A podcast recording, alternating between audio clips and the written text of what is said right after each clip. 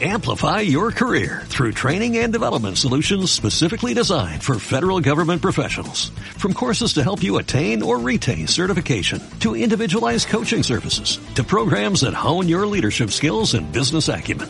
Management Concepts optimizes your professional development. Online, in person, individually, or groups. It's training that's measurably better. Learn more at managementconcepts.com. That's managementconcepts.com.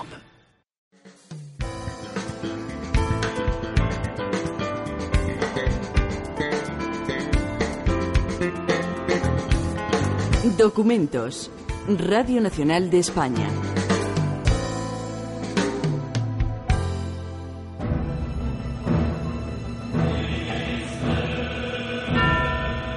Yo, el supremo dictador de la República, ordeno que al acaecer mi muerte, mi cadáver sea decapitado. La cabeza puesta en una pica por tres días en la Plaza de la República, donde se convocará al pueblo al son de las campanas echadas a vuelo. Todos mis servidores, civiles y militares, sufrirán pena de horca. Sus cadáveres serán enterrados en potreros de extramuros, sin cruz ni marca que memore sus nombres. Al término del dicho plazo, mando que mis restos sean quemados y las cenizas arrojadas al río.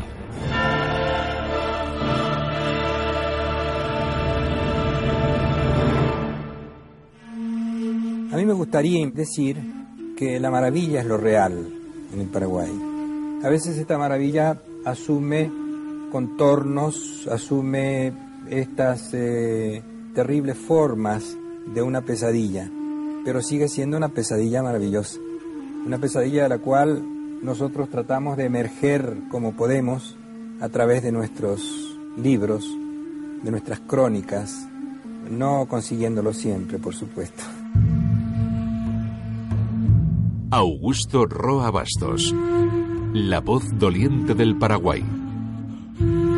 La literatura para mí es una forma del trabajo humano, parecida a cualquier otra, sin privilegios de ninguna clase, en la que uno puede hacer un trabajo eh, lo mejor posible, con vistas, por supuesto, a otros objetivos. En este caso, no tanto develar la realidad, como se suele decir, sino crear eh, inquietudes en los lectores para que esta revelación de la realidad sea hecha y dicha no en un libro, sino a través de esta especie de recreación de un texto que va recorriendo una gama de lectores que no se sabe realmente hasta dónde puede llegar.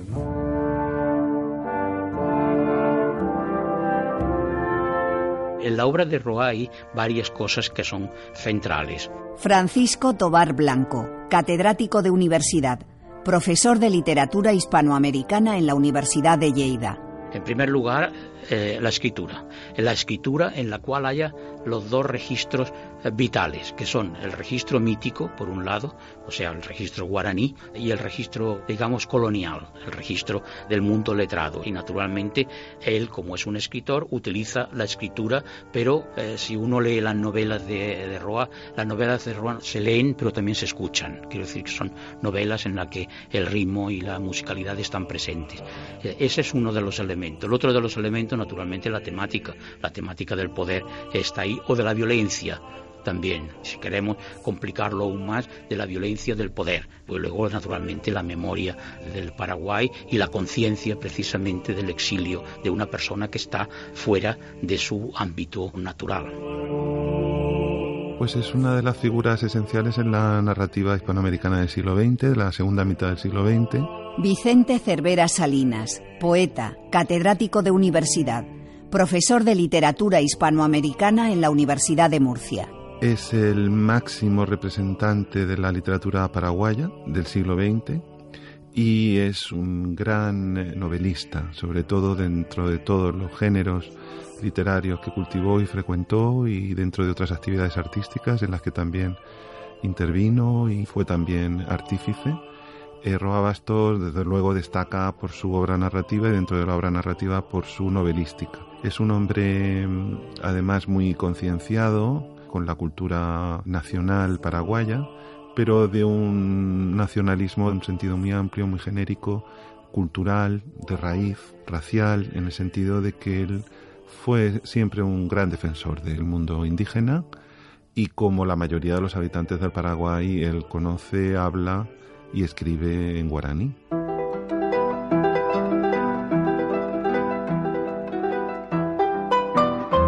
Hijo de Lucio y de Lucía, Augusto José Antonio Roa Bastos nació en Asunción, la capital de Paraguay, el 13 de junio de 1917. Al poco tiempo, la familia se traslada a una pequeña localidad llamada Iturbe, cerca de Villarrica, en el departamento de Guairá. Su padre, de carácter severo y con ascendencia castellana, marcará la disciplina. Su madre, más sensible y cercana, le pondrá en contacto con la música y con la literatura a través de la Biblia y de las obras de Shakespeare. La cuidadora, Rufina, indígena, le hablará y enseñará una lengua, el guaraní, que será esencial en su trayectoria vital y literaria. Bueno, las leyendas que me contaron sobre mi venida al mundo han sido muy poco divertidas, de manera que guardo muy poco recuerdo de ellas. Además, este, para mí la vida ha sido un olvido continuado, de manera que recuerdo muy pocas cosas, salvo alguna que otra de mi infancia, en un pueblecito del interior del Paraguay, este país que no solamente es una incógnita en América Latina, sino es un país desconocido, incluso en su ubicación geográfica, ¿no? A tal punto que por momentos me parece que es un país mágico que han inventado los novelistas, los escritores, esta gente que hace magia con la realidad. Cuando llegan a Iturbe, el padre llega con una, una tarea que es una tarea de administrativo, es un ingenio azucarero, ¿no? Eh, es curioso porque el padre no quiso nunca que se mezclara con el mundo guaraní, con los niños eh, indígenas. Eh, sin embargo, él se escapaba y a través naturalmente de la señora y de la relación con los, con los críos de, de, su edad, pues él entró a formar parte, a asumir ese mundo como un mundo propio.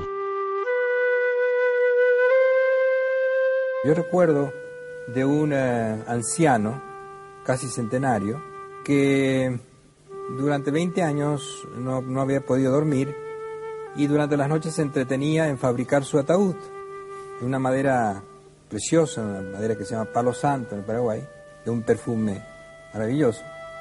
Y este hombre, este viejecito, los meses de creciente del río a cuya ribera vivíamos todos en este pueblecito, él eh, se embarcaba en este ataúd como en una canoa a recoger gallinas, eh, colchones, eh, chicos. Entonces, esta especie de servicio con un elemento tan aparentemente lúgubre como sería el de un ataúd labrado todas las noches, con ese son del martillito y del escoplo que se oía en todo el pueblo y que ya no lo oían porque hacía 20 años que eso estaba ocurriendo, este hombre, sin embargo, salía para hacer un servicio. De manera que desde el fondo de la muerte, el paraguayo siente esa necesidad de salir en ayuda del semejante que está en dificultad. Esta es una de, las grandes impresiones de mi infancia y creo yo que más que todo ha sido una de las influencias que me llevaron a ver en el ejercicio de la literatura la posibilidad de creación de mitos reveladores de la personalidad de una colectividad. Infancia es muy importante, la familia, ¿no? La doble raíz eh, familiar, más española por el lado del padre y digamos más indígena o por lo menos más americana por el lado de la madre, el tipo de educación que recibe Augusto Roa Bastos, ¿no? que, que era una, una, enseñanza mm, donde su padre era el, el, profesor particular de sus hijos y cómo todo eso luego va a marcar, por supuesto, una formación inicial, pero luego él va a abrir claramente la conciencia y el sentido del conocimiento de, de, su país hacia otro tipo ¿no? de referentes que no son solamente de la cultura europea, de la cultura hispánica, sino también de la, de la cultura nativa, de la cultura indígena. Entonces, eh, ese traslado, esa separación de los modelos educativos del padre, eh, yo creo que son fundamentales para su formación, para su forja. Con ocho años, el pequeño Augusto es enviado a Asunción para que el tío Hermenegildo, sacerdote, se hiciese cargo de su educación. Poseedor de una magnífica biblioteca, el pequeño entra en contacto con las grandes obras de la literatura en castellano. Don Quijote adquirirá un importante peso en su imaginario el obispo, el viejo señor obispo. Eh, este es el que lo acoge precisamente en el regreso de, Iturbe eh, para instalarse en Asunción y lo va a tener en su casa durante una temporada eh, realmente larga. Él decía en, en, su, en sus datos biográficos que él ha ido distribuyendo de una manera u otra, hablaba de que el viejo señor obispo, o su tío, Hermenegildo en definitiva, eh, era un personaje que aunque era clérigo era de, de, pensamiento bastante liberal y tenía una buena biblioteca de clásicos españoles y de, y de literatura en general y ahí eh, él dice que aprendió bastante. Incluso las discusiones con él eran discusiones bastante enriquecedores. Y de hecho, el propio Hermenegildo, digamos que lo avala de alguna manera para que él pueda estudiar en el Colegio San José, que es uno de los colegios importantes de Asunción donde asistían prácticamente todos los que después fueron figuras importantes desde el Paraguay, desde, desde el punto de vista económico y político posteriormente.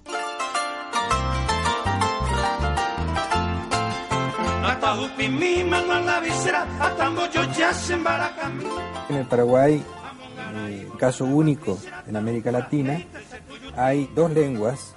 Es un país totalmente bilingüe, con una lengua, la indígena, que es de carácter eminentemente oral, y el castellano, que es la lengua oficial, la lengua formal, la lengua de la administración y de la educación. Es eh, la lengua por excelencia de la comunicación eh, emocional del pueblo.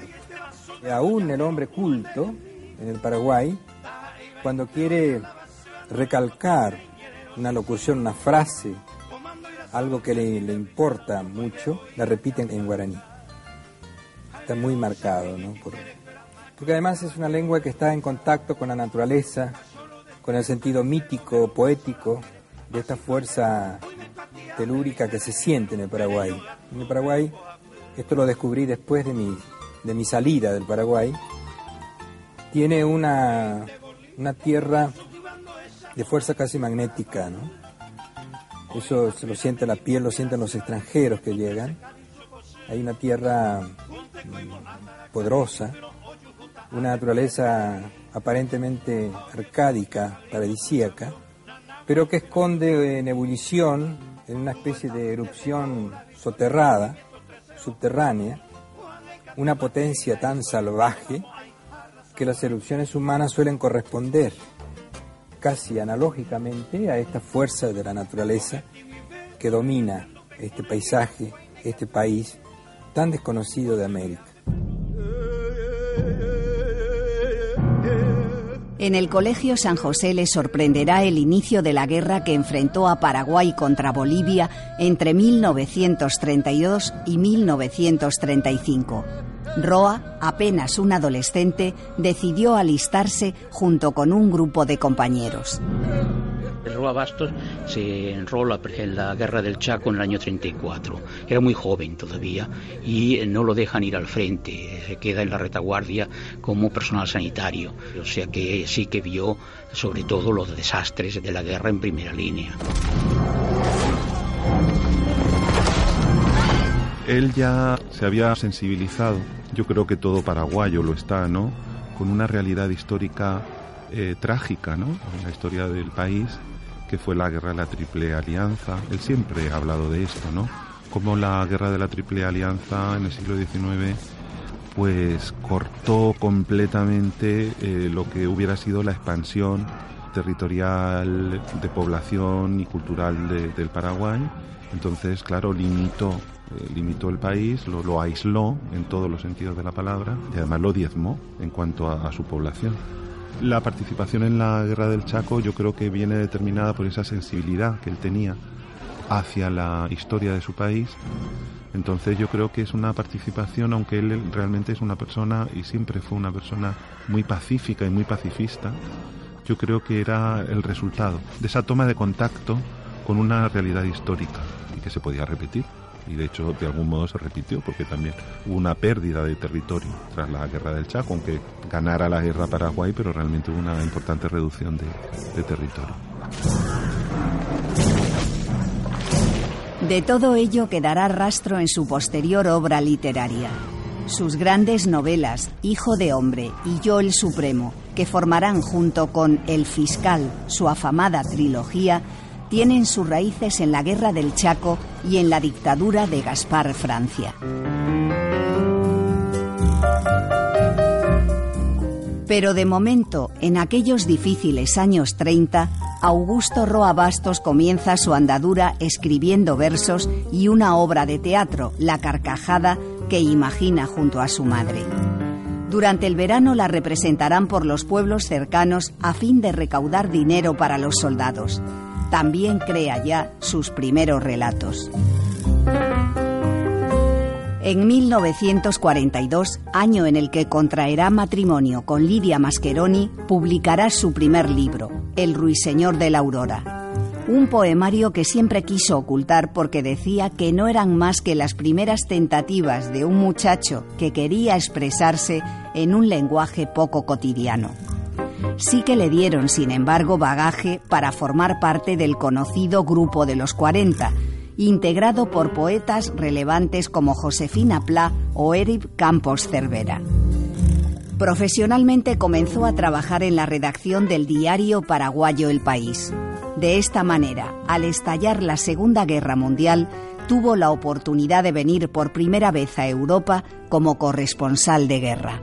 Periodista, redactor en jefe de un diario independiente del Paraguay, había sido invitado por el British Council para venir a Inglaterra a ver de cerca lo que significaba, por ejemplo, el bombardeo de Londres. Yo llegué dos meses antes del armisticio, cuando las B-2, las Rockets, es decir, los primeros ensayos de Von Braun, estaban llegando desde Peenemünde a Londres o a Manchester o a cualquiera otra de estas ciudades.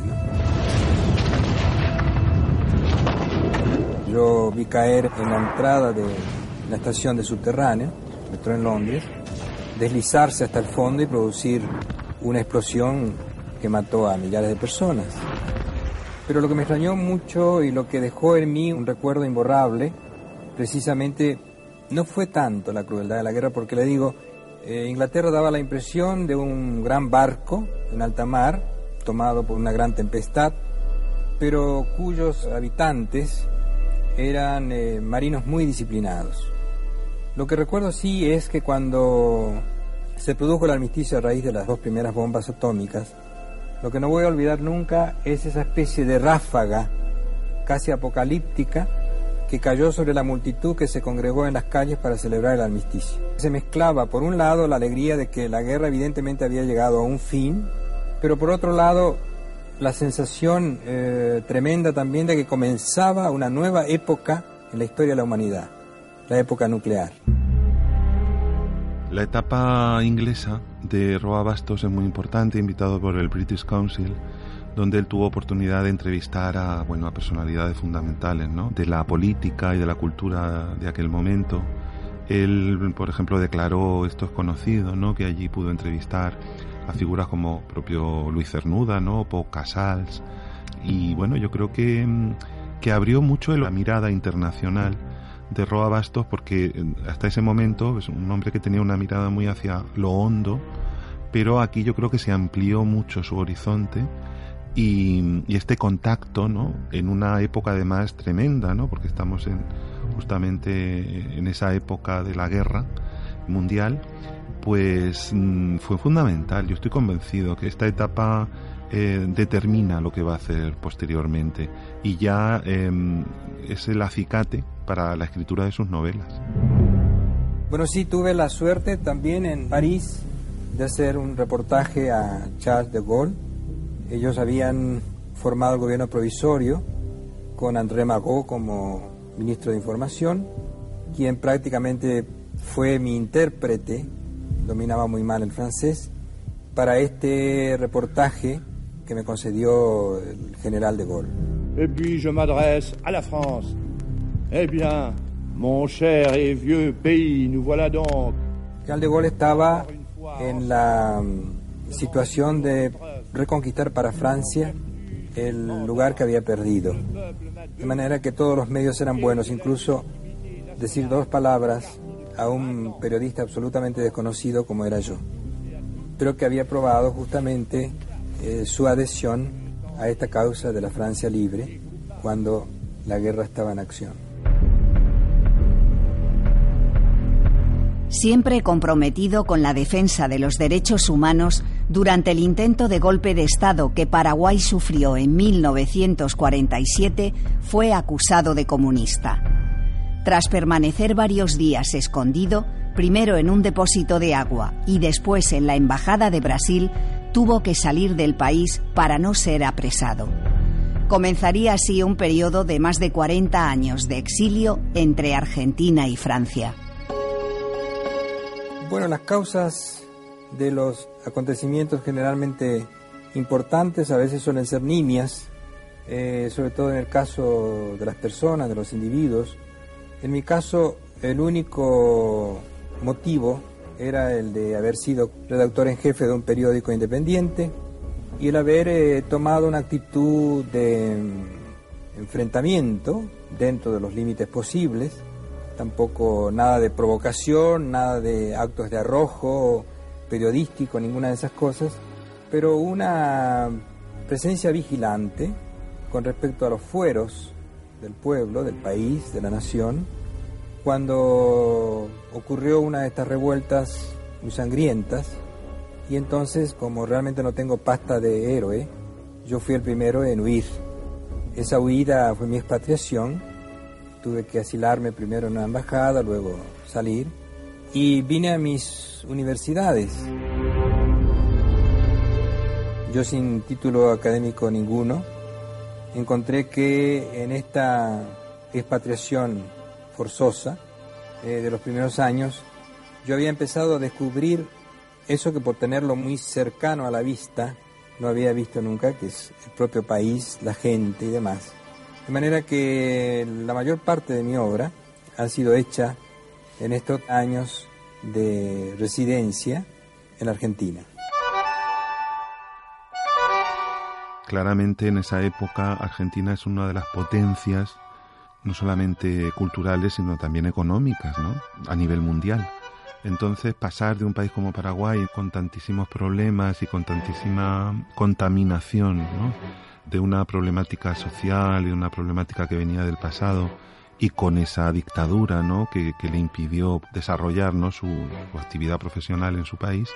El hecho de estar en Argentina, yo creo que es fundamental porque le pone en contacto pues con todos los grupos o con una buena parte, ¿no? porción de, esos grupos de activismo eh, cultural que existían y sobre todo con revistas, con editoriales y eso le va a permitir darse a conocer como escritor en el sentido de editar, editar en muy buenos sellos editoriales, ¿no? Como era entonces Losada, Sur, había muchísimos sellos editoriales, MC, donde había una gran posibilidad para que escritores de la talla de Roa Bastos en ese momento pues se diesen a conocer.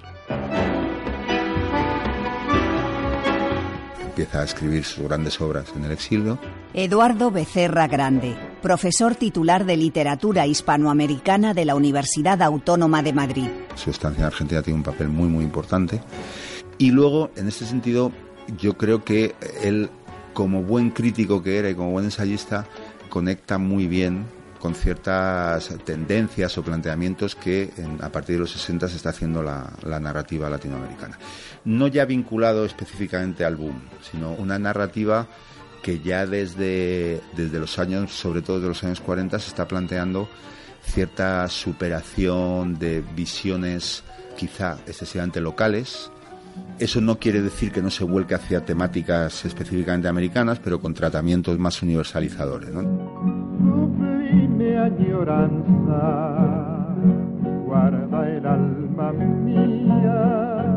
De esos primeros años de exilio son los poemas que se publicarán con el título El Naranjal Ardiente. Es un poco eh, la historia poética de este desarraigo que para una enorme cantidad de paraguayos ha sido bastante traumático. La expatriación, el desarraigo, eh, esa especie de mutilación que siente uno es lo que está tratado de expresar en ese poemario, ¿no?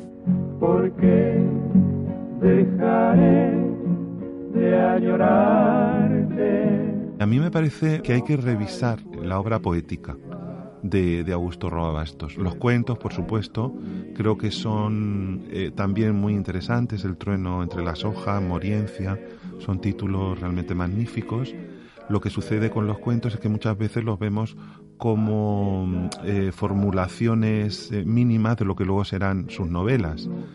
Eh, sin embargo, la obra poética, aunque él renegó de sus primeros títulos, pero yo creo que El Naranjal Ardiente, el primer título era Nocturno Paraguayo, tiene textos muy bonitos y quizá la faceta poética de Roa Bastos ha sido una de las menos trabajadas por la crítica.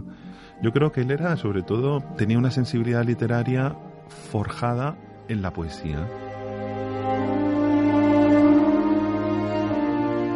Voy a decir un día más alto que el olvido, un corazón temblando aún en el tiempo del amor luminoso, porque el agua y los hombres siempre están de camino con sus ansiosos pasos que amortaja la arena. Furtivamente piso la celeste morada, sus costas apagadas por la sed del espacio, follajes, ceremonias traidoras, campamentos dormidos, matorrales feroces donde aúlla la luna. El dolor anda a pasos paternales sobre tanta ceniza y a veces en cuclillas, junto a la vieja hoguera, se sienta y dormita con su ojo sombrío. Llamo entre las sustancias más queridas y entre el acorde férreo que detiene mi paso, pero nadie responde, solo esta boca rota por el esfuerzo del silencio, de aquel albergue de hojas, de aquel palacio tórrido de árboles y flores y luceros por el que andaba el cielo de entre casa, vestido con una cegadora tela sobre los ojos y el palpitante pecho azul de la primavera, solo queda en mis manos su evidente vestigio, este afán inflexible de volver la cabeza, la ausencia que nos pesa en el hombro como el más triste trofeo del exilio. Voy a decir un día más alto que el olvido. Voy a escribirlo sobre la más dura corteza, mientras bajo la piel se estremece y resuena un corazón manchado por la muerte. Solamente tiene dos libros de cuentos. El primer libro de cuentos sería El trono entre las hojas y el segundo es El baldío. A partir de ahí, todos los libros de cuentos que va a publicar, salvo algunas piezas novedosas que introduce en los libros, son republicación de cuentos que ya estaban publicados en los dos primeros libros. ¿eh? Es decir, eso forma parte de lo que él llama, y es importante, esto la literatura de Roa, es lo que llama la poética de las variaciones. Es decir, que se puede variar un texto sin cambiar lo sustancial, cambiando los elementos formales, y eso implica un cambio de lectura de lo que es la historia general. Yo creo que sus primeros cuentos reflejan ese progresivo acercamiento a realidades locales, realidades culturales eh, que tienen mucho que ver con la complejidad y heterogeneidad de la realidad histórica y cultural de su país, a los que les va dando cada vez un espesor y una densidad cada vez mayor, algunos ya muy logrados, ¿no?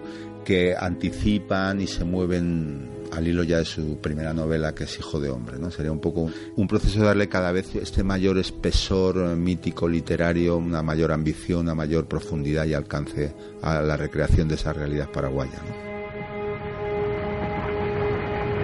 Mañana me iré al puente a oír pasar el retumbo del tren, bien metido bajo el agua.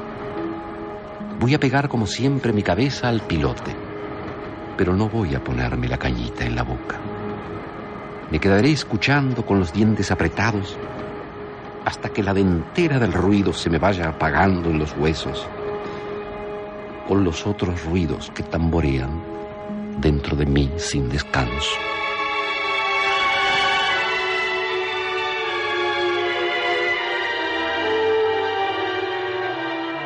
Nonato, un cuento del narrador paraguayo Augusto Roa Bastos. Hugo Martínez Trobo narra los mejores cuentos de España y América. Un programa de Radio Nacional de España. Cuentos que adquieren resonancia internacional y que figuran en las antologías hispanoamericanas como quedó recogido en el archivo sonoro de Radio Nacional. Llegarán, tras los relatos, las grandes obras narrativas de Roa Bastos. Las tres novelas que él llama la trilogía del poder son precisamente Hijo de Hombre, Yo Supremo y El Fiscal. Francisco Tobar Blanco, autor de Ecos Lorquianos en la Memoria Poética del Paraguay, Josefina Pla, Augusto Roa Bastos y Eric Campos Cervera, y de Vueltas de Memoria, Contravida de Augusto Roa Bastos. En la primera novela, Hijo de Hombre, gana el premio Losada del año 60, pero él decía que lo tenía ya escrito eh, a mediados del año 59 y que lo destruye y lo vuelve a componer otra vez para presentarlo al premio Losada, el primer premio Losada que se otorgó.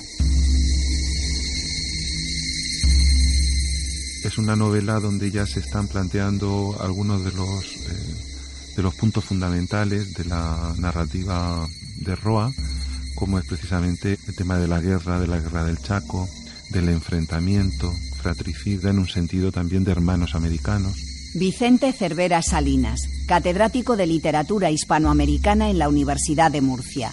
Autor de La palabra en el espejo, estudios de literatura hispanoamericana comparada. Y también, hijo de hombre, indaga en la condición religiosa. Creo que es un tema que a Roabasto siempre le interesó y que viene de esa formación, ¿no? Del padre, del tío. Eh, el tema de la religión, el mismo título de la novela, que está tomado eh, de la Biblia y que uno de los epígrafes, uno de los paratextos que acompaña la novela es del libro de Ezequiel, Hijo de hombre, tú habitas en medio de casa rebelde. Hijo de hombre es un viaje de Miguel Vera desde el inicio hasta el final.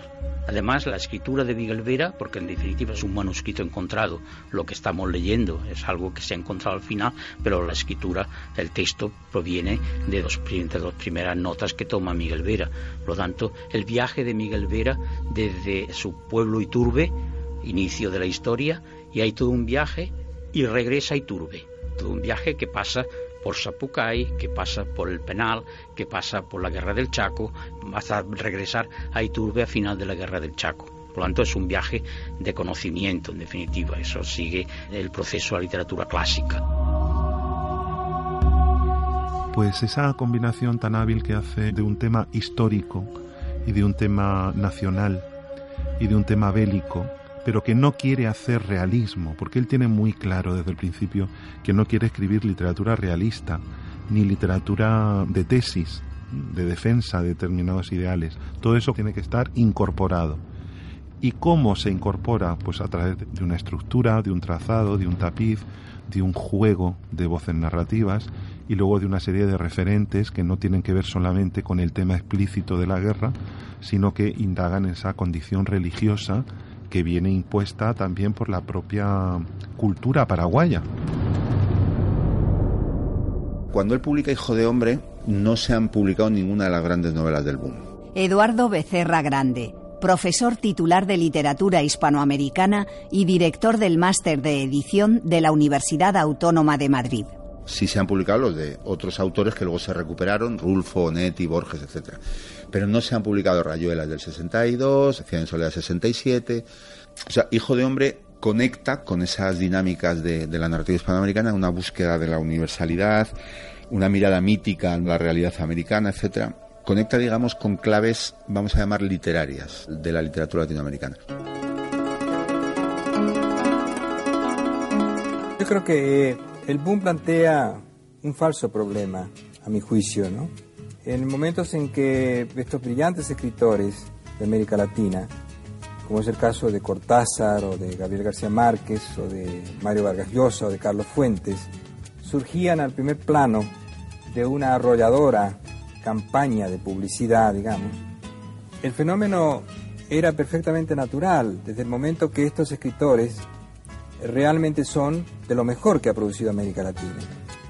Ahora, el otro término, la otra punta del problema sería el hecho de que de pronto en esta sociedad de consumo en la cual vivimos, los circuitos de consumo descubrieron que así como se puede explotar una zona petrolífera rica, también se puede explotar una zona de escritores también muy rica, ¿no? Estos circuitos de consumo abusaron de esta calidad primigenia existente en estos escritores para convertirlos en estrellas, en vedettes, de una situación frente a la cual existían otros tan buenos como ellos, pero que quedaban en la sombra. Es el caso del propio Rulfo, el caso de Donetti, el caso de Borges que vino después. A ver, con las personas la relación es buena. Él nunca, eh, y encima cuando se le hablaba siempre del boom hispanoamericano, renegaba del término. Él no consideraba que hubiera un boom, eh, a ver, eh, un boom editorial y un boom literario en cuanto a presencia de la literatura hispanoamericana en el mundo internacional, evidentemente sí, es una evidencia, pero que eso formara parte, de hecho, de, mm, vamos, de una filiación a ese boom, él no se consideraba persona afiliada a ese boom, se consideraba más o menos independiente.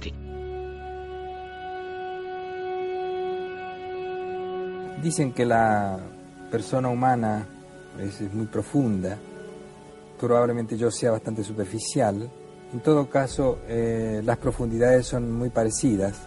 Además, hace mucha noche dentro de esas profundidades entonces suele ocurrir eso que yo digo, suelo decir en algunos de estos libros, que a mí me gusta la oscuridad y la noche porque es más grande que el día, caben más cosas.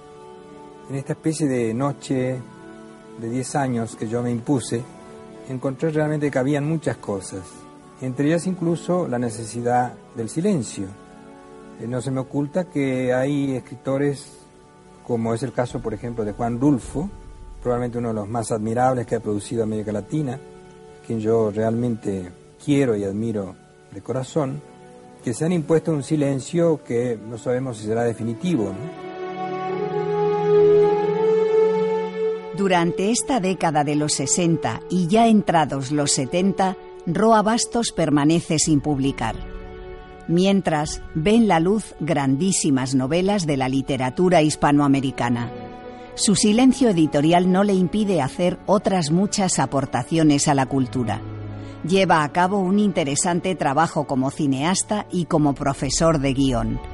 Con la película La Sed vendrá a España por primera vez.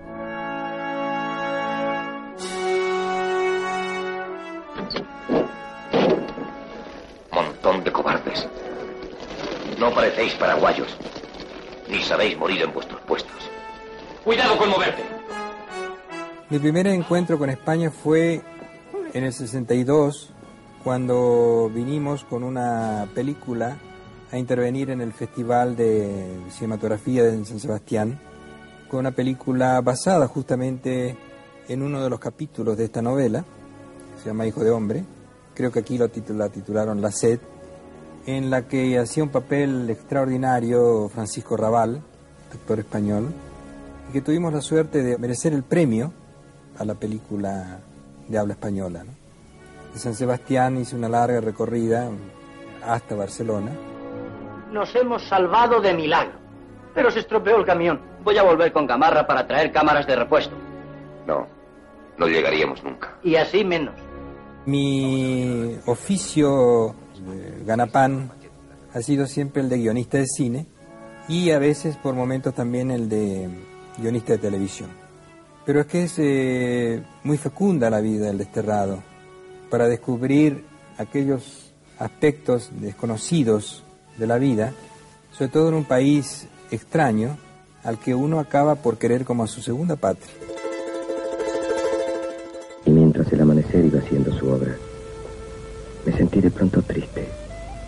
Hoy en la cocina, antes de la partida, no había oído ninguna risa. Sería porque dejaban algo detrás suyo. Sería un pasajero momento de duda al iniciar la tarea en que corrían el albur de no volver más a sus pagos.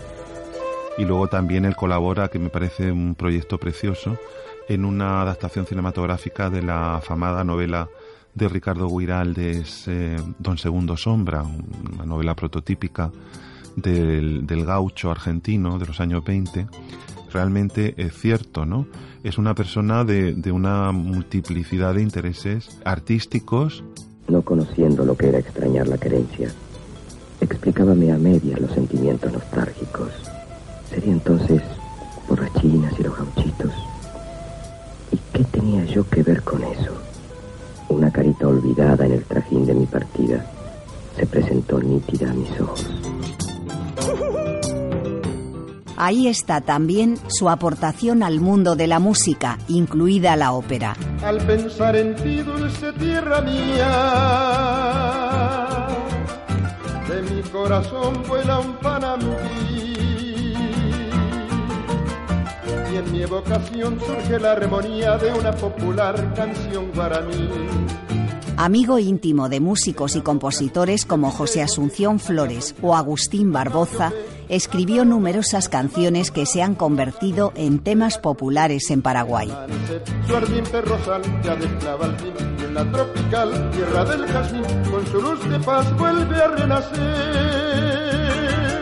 Pero nada tuvo la repercusión y el reconocimiento internacional como la publicación en 1974 de su novela Yo el Supremo.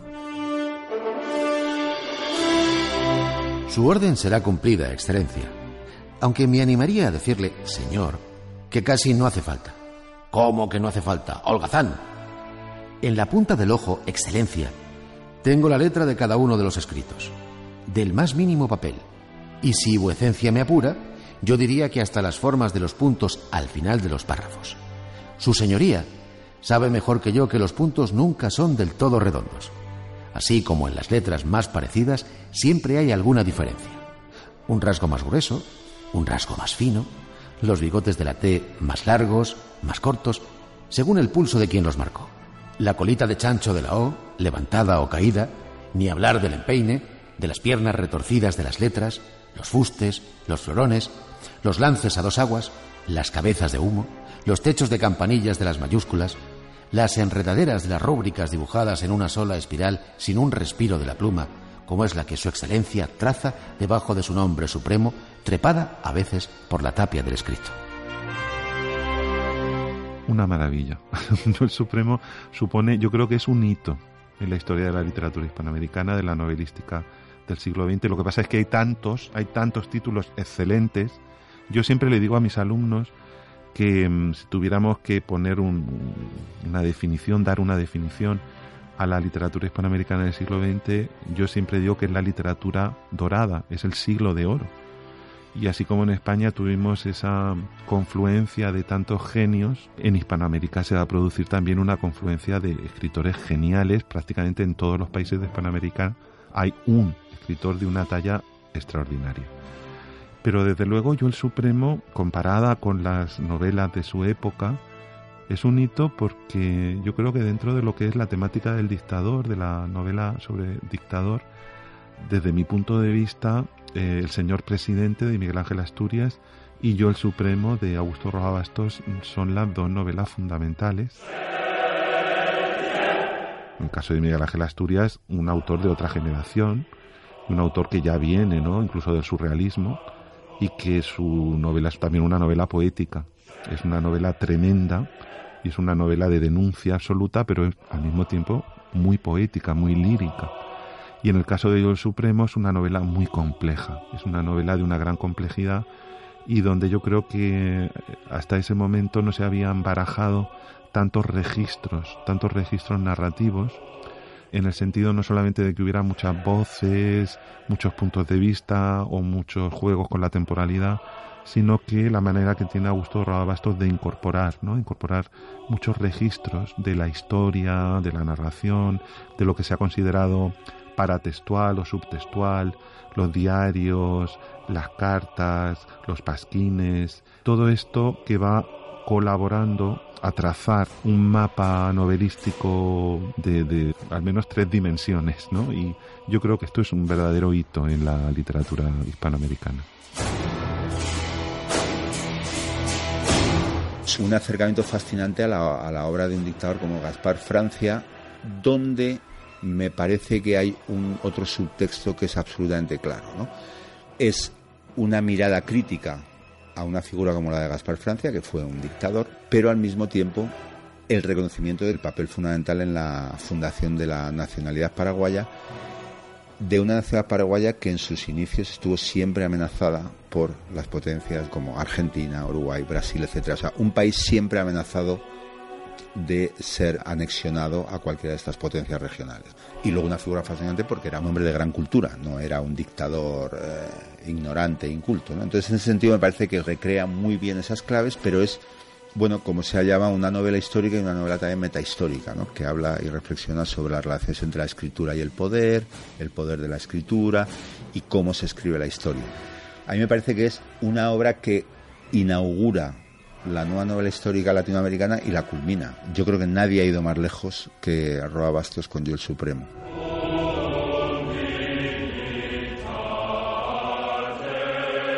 En Yo Supremo no hace falta decir que el poder está encarnado en, el, en José Gaspar Rodríguez de Francia, el de primer dictador del Paraguay. Pero hay otro poder ahí, porque el título mismo es muy significativo. Es decir, estamos hablando de Yo el Supremo. ¿Quién es yo? Eh, porque yo es él. Decir, hay doble personalidad y el Supremo es teóricamente eh, tres personas distintas, porque es por un lado el Supremo dictador, que decía el caso de Francia. En segundo lugar está el Supremo desde el punto de vista de, la literatura colonial, que sería eh, el poder superior, eh, llámele Dios, llámele el, como se llame. Y el tercer elemento sería precisamente el poder de la escritura, es decir, que sería otro poder, naturalmente, dentro del texto. En 1976, y tras el golpe de Estado del general Jorge Rafael Videla en Argentina, esta obra fue prohibida. Roa Bastos sufre un segundo exilio que le llevará en esta ocasión a Toulouse, en Francia, donde trabajará como profesor en la universidad. En 1982, tras un regreso circunstancial a Paraguay y por orden del dictador Stroessner, que se mantuvo en el poder desde 1954 y hasta 1989, le fueron retirados todos los documentos y fue expulsado definitivamente de su país natal, convirtiéndose en una pátrida. Francia primero y España después le concederían una doble nacionalidad. En 1992 publica Vigilia del Almirante, coincidiendo con el quinto centenario de la llegada de Cristóbal Colón a América. Un año después, y tras rehacer en su totalidad el texto, cierra la trilogía del poder.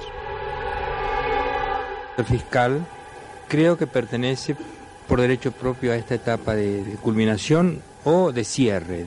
Bueno, eso quiere decir quizá que mm, en esta novela están intensificados todos los, eh, los grandes temas, las grandes obsesiones que siempre me han acompañado y que de una u otra manera se han repetido a través de mis libros.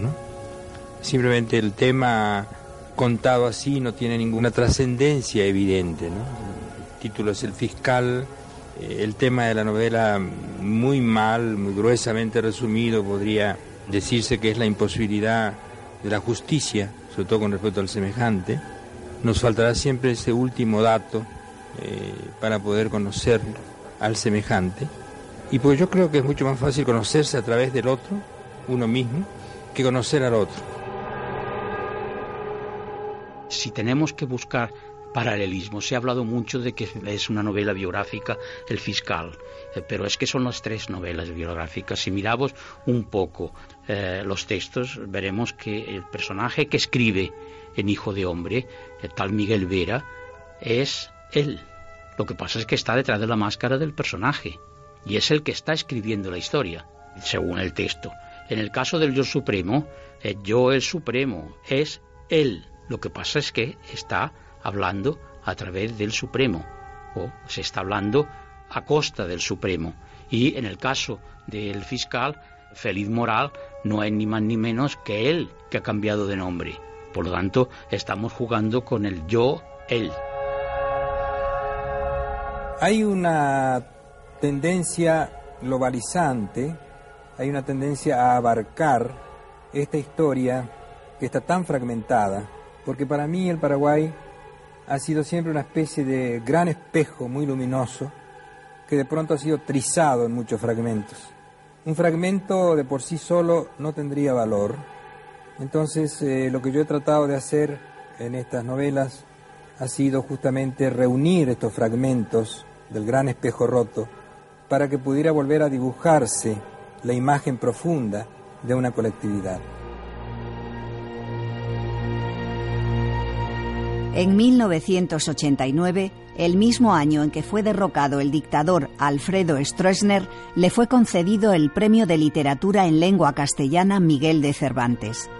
Este reconocimiento supondría el espaldarazo definitivo a un autor excelente conocedor de la obra cervantina y excepcional tanto en su grandeza como en su humildad. El núcleo generador de mi novela en relación con el Quijote fue la de imaginar un doble del caballero de la triste figura y metamorfosearlo en el caballero andante de lo absoluto, es decir, un caballero de la triste figura que creyese alucinadamente en la escritura del poder y en el poder de la escritura, y que tratara de realizar este mito de lo absoluto en la realidad de la ínsula barataria que él acababa de inventar, en la simbiosis de la realidad real con la realidad simbólica de la tradición oral y de la palabra escrita. Llegarán después obras como Madame Sui, Metaforismos o Contravida y también su regreso definitivo a Paraguay. Augusto Roa Bastos falleció a finales de abril de 2005. En su larga y azarosa vida, después de tres relaciones de pareja y seis hijos, nunca dejó de relacionarse con los jóvenes a quienes gustaba dedicar tiempo, espacio y conversación. Hay un fragmento del fiscal en que es muy significativo porque equivaldría en definitiva al pasquinológrafo que hay al principio de Yo el Supremo, pero en este caso refiriéndose a él, porque habla de a mi muerte, leerán poemas y elogios fúnebres, etcétera, etcétera. Dice, bueno, pero habré desaparecido y a, los enemigos vale la pena leerlo porque, eh, dice, muerto el perro, es él, acabada la rabia, se ha acabado ya el asunto y nadie me echará en falta, que acaba diciendo la muerte es la misma para todos, pero cada uno muere su manera, decía Novalis. Es un fragmento realmente exquisito como tantos otros de Roa. A mi muerte leerán poemas y elogios fúnebres y escribirán en los periódicos exégesis laudatorias con la satisfacción del deber cumplido, sacudiéndose las manos al final como de un polvo molesto. O no dirán nada. Se alegrarán por dentro y a otra cosa. Aídos no hay amigos ni conocidos. Muerto el perro, acabada la rabia. La muerte de un hombre, que es su única y última verdad, provoca indefectiblemente una humareda de los más extravagantes y mentirosos elogios. La muerte es la misma para todos, pero cada uno muere a su manera, decía Novalis. Augusto Roa Bastos, la voz doliente del Paraguay. Un programa de Julia Morgan. Edición Amparo Hernández. Narradora Modesta Cruz. Con la voz de Juan San Ildefonso. Realización y dirección Miguel Ángel Coleto. Documentos es una producción de Radio Nacional de España. Vivir amando es la dulce clave de la soñada felicidad pero quien no ama tal vez no sabe que antigua y simple es esta verdad. Con toda el alma les digo, venga feliz y alegre, no cuesta ser. Con sus pesares no se entretenga, todo en la vida llama al querer. La vida es bella, viva la vida. Amar es bello, viva el amor con una sombra espanto de mi dolor. Cantemos todos, viva la vida, cantemos siempre, viva el amor, el canto eterno que no se olvida, viva la vida, viva el amor.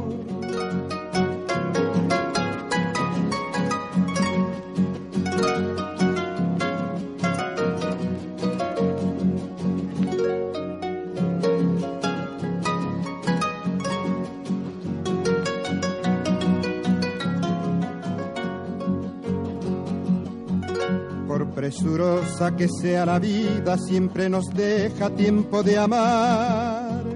Y así quien ama vive y olvida las espinitas de su pesar. De nuestros labios brote la risa como la espuma de esta canción. Las penas caigan como ceniza del fuego alegre del corazón. La vida es bella, viva la vida amar es bello, viva el amor, con una alegre rama florida, la sombra es tanto de mi dolor. Cantemos todos, viva la vida, cantemos siempre, viva el amor el canto eterno que no se olvida. Viva la vida, viva el amor.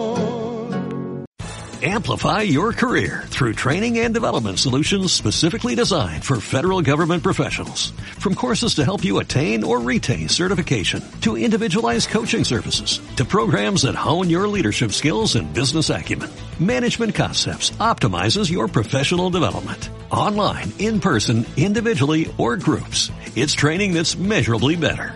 Learn more at managementconcepts.com. That's managementconcepts.com.